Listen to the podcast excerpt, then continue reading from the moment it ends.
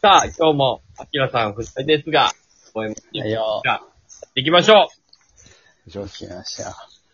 じゃあまあ、侍ジャパンを振り返りましょうか。うん。う。じゃあ、まず、初戦ドミニカ。ドミニカ。もうなんかすげえ前のように感じるけど、確かにせね。いぜいね、10日とか2週間前ぐらいの話ですけどね。うん。あの時、やドミや山本、ドミニカは、そう、山本がまず先発でね。なんか、け系統がね、どうやったんやみたいなみんなまあ言われますわね。さあさあ。青柳投手がね、うん。なかなか不慣れな中継ぎで登板して。急に出てきカた。ツンカツンってね、打たれて。うん。うん。あれでもやっぱあの初戦の逆転勝ちがでかいね。でかい。でかい。うん。よう、っていうか、なんか全試合通じてやけど、なんか、よう勝ったなって思うな、全試合。いやマジまあで。一試合一試合見ればね。うん。全部接戦でしょ、あれ。うん。蓋を開ければ。楽な試合全くないですよ。もちろん。そう、ない、ないに決まってるけど。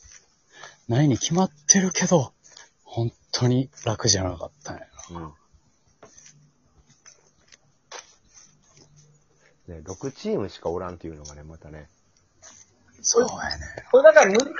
なんか結構、初戦の采配どうやねんみたいな風に思っちゃったけど、あのー、け、ある程度負けてもいいっていうことを想定に入れて、稲葉監督は戦ってたんじゃないかっていう話もあるもんずっね。と言ってたもんな。そのまあ前勝、確かにね自分が選手やった時の辛かったそう、感覚で、だ1試合負けてもそう、金メダルの可能性が普通にあるからっていうそう、ことそう。う。うん。だから、それも、あって、あのーなかなかドミニカ戦の采配っていうのは、まあ、むず難しい部分もあったんやろうな、っていうのは思っうて。ん。だからなんか、それを自分でまた事前に言ってるから余計難しくなったんちゃうかなって感じだよな。そうそうそうそうそうそう。な非常な、その、勝ち采配のためだけのプランじゃなくて、うん。うんここで投げさしとこうとかなんかいろんなことを考えた。うん。うんうん。それ、言ってますって、稲葉は思ったんですけど。一個負けてもええんですっていうね。あのー、わ、わ、わて言うてますって、という気持ちはあったと思うよ。うん、うん、うん。そうやんな。だって別に負けてもな、うん決勝行けるわけやな。アメリカのように、どっかで負けても。てか、ある程度、予選のところで言ったら、こう、全部負けてもなんとか、こう、トーナメントとして、そうそう最悪ね。そううんポイントポイント勝てばなんとか決勝いけるっていううん。のがあったから。今日負けたらあかんでっていうやつ以外はな。うん。それでも最長、最長やったら8試合のところ5試合全勝で行ったわけやから。そうそれはすごい。それ素晴らしいよね。5連勝。5連勝ってなかなかむずいもんな。え、めっちゃむずいよ、短期決う戦で。ん。データがない相手。ね大したもんやそれが一番良かったで。んこの、これ、これ以上じゃなかった。あれが一番、こう輝いてた。思う ?MVP? 今大会の M- MVP。まあ MVP っていうか、うん、そうね。うん。いやー、でも僕は、やっぱり栗林投手をしたいな全部の勝ちに絡んどるからな。うん。え、えぐいよ。うん。だから東京オリンピックの中西清樹ってこといや、そうですよ。8 85年タイガースの。 15年あの時のど、胴上げ。う。うんん。だって5試合、5試合やって、うん。 2勝3セーブやで。あセーブはさ、わかるけどあ、二勝はおかしいよね二。勝あの立ちえぐ上いげ。ってて。マジ、マジで異常な成績やで。。オリックスの平井みたいな感じやな。あの、95年のそうそうそうそう。えつって、え、君10勝もしてんのみたいな。うん。え、ほんで、西武20みたいな、なんかよくわからない世界な観や、なな、何それどどういうことうん。どどういうこと先発もしてたんみたいすごいよね。だから、栗林投手が2勝してるってことは、もう接戦なわけよ、終盤まで。な。もう、でもそのわ、若い20代前半のね、投う手、ん。野手がすごすぎるよね、今ね。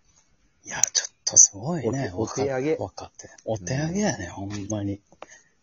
あんな面構えになるかねっていう。うんだってうん、決勝戦だって、試合を切ったのはね、村上、そうよ、そうよ。あー選手のホームランですズ。コーンってね、左中間に行ったもんね。あの球しかなかったよな、ほんと。あの、あのピッチャーなかった、がなかった。捉えれるっていうのは。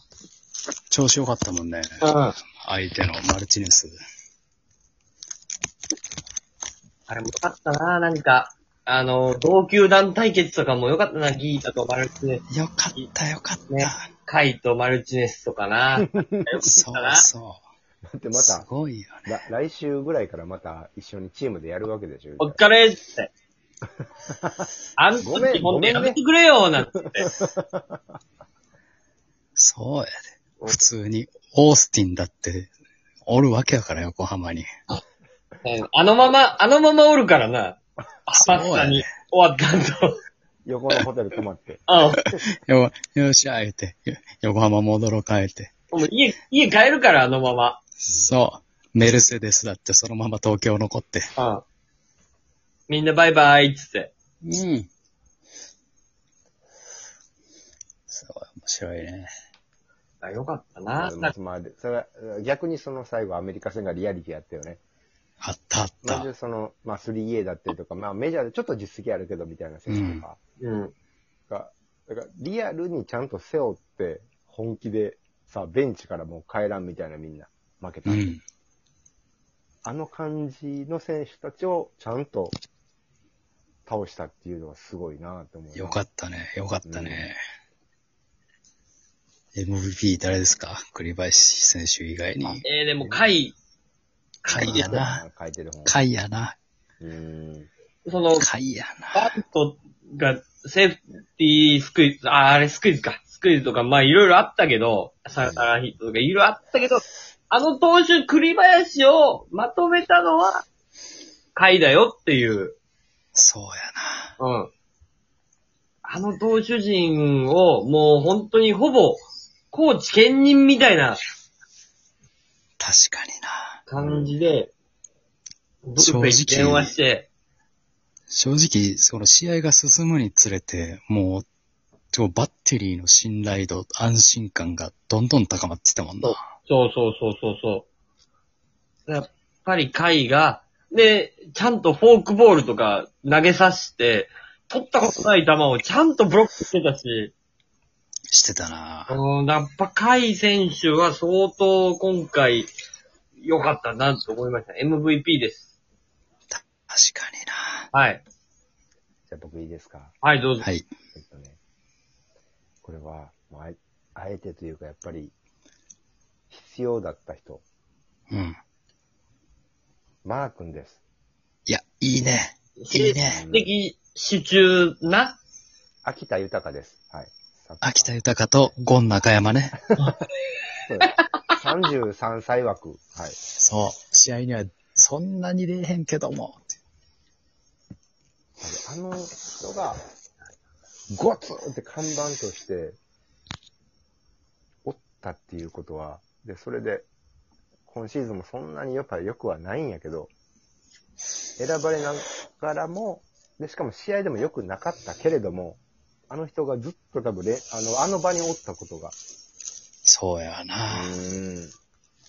最終、最後決勝ブルペン行ったからな。うん。うはい。ん。かっこいいね。確かにね。やっぱりマー君がいましたっていううことが、ん。みんながそうやな腕腕振り切れた最後のバックアップだからもうなんちゃうかなと思うけどね。今回の中やったらもう実績で言ったらダントツやもんね、もうんう投手陣の中で。だからまあ、イチローがおると同じよね、WBC。そうやなそ。れぐらいの実績やもんなって。なうん。うんこれやっぱり、一年遅れた巧妙みたいなうんうん。そうやね。感じでしただかから楽天復帰からがね。うん考えたら。ら。マー君も良かったですね。だからそもそも彼が受けた意味がね、もうそこから発生してたっていうことだと思うしね。うんうん。マー君、あとは大野とかね、あのうん、ベテランたちあが、の、88年世代のね、もう優秀なやったね。いつでもスタンバイしてるぞっていうね。うん。左は2枚しかいなかったから、そうや岩ね。崎投手がもうなんかなったり延長行くときはもう大野、うん俺行くぞと。俺、韓国戦大野先発でもいいんちゃうかって思ってたけどね。ああ、なるほど。確かにね、あの、左、確かに確かに左多かったか左多かったね。ら。うん。まさか D ・ジョンボブの息子をオリンピックで見るとはね、30代で。俺たちそんなにおじさんじゃないぜ。参ったね。参ったよ。リー・ジョンボムの息子をオリンピックで見るかねと。すごい。すごいいい選手やった。そう。めちゃくちゃ軸がぶれへん。すごくいい。びっびっくりした。でも、オオールスター出る選手やん、あの選手。最後、大野雄大の金メダルを天に掲げる。あれは泣きましたね、私は。よかった最高のフィナーレやな。フィナーレやけど、うね、ん木下選手に対して。木下選手に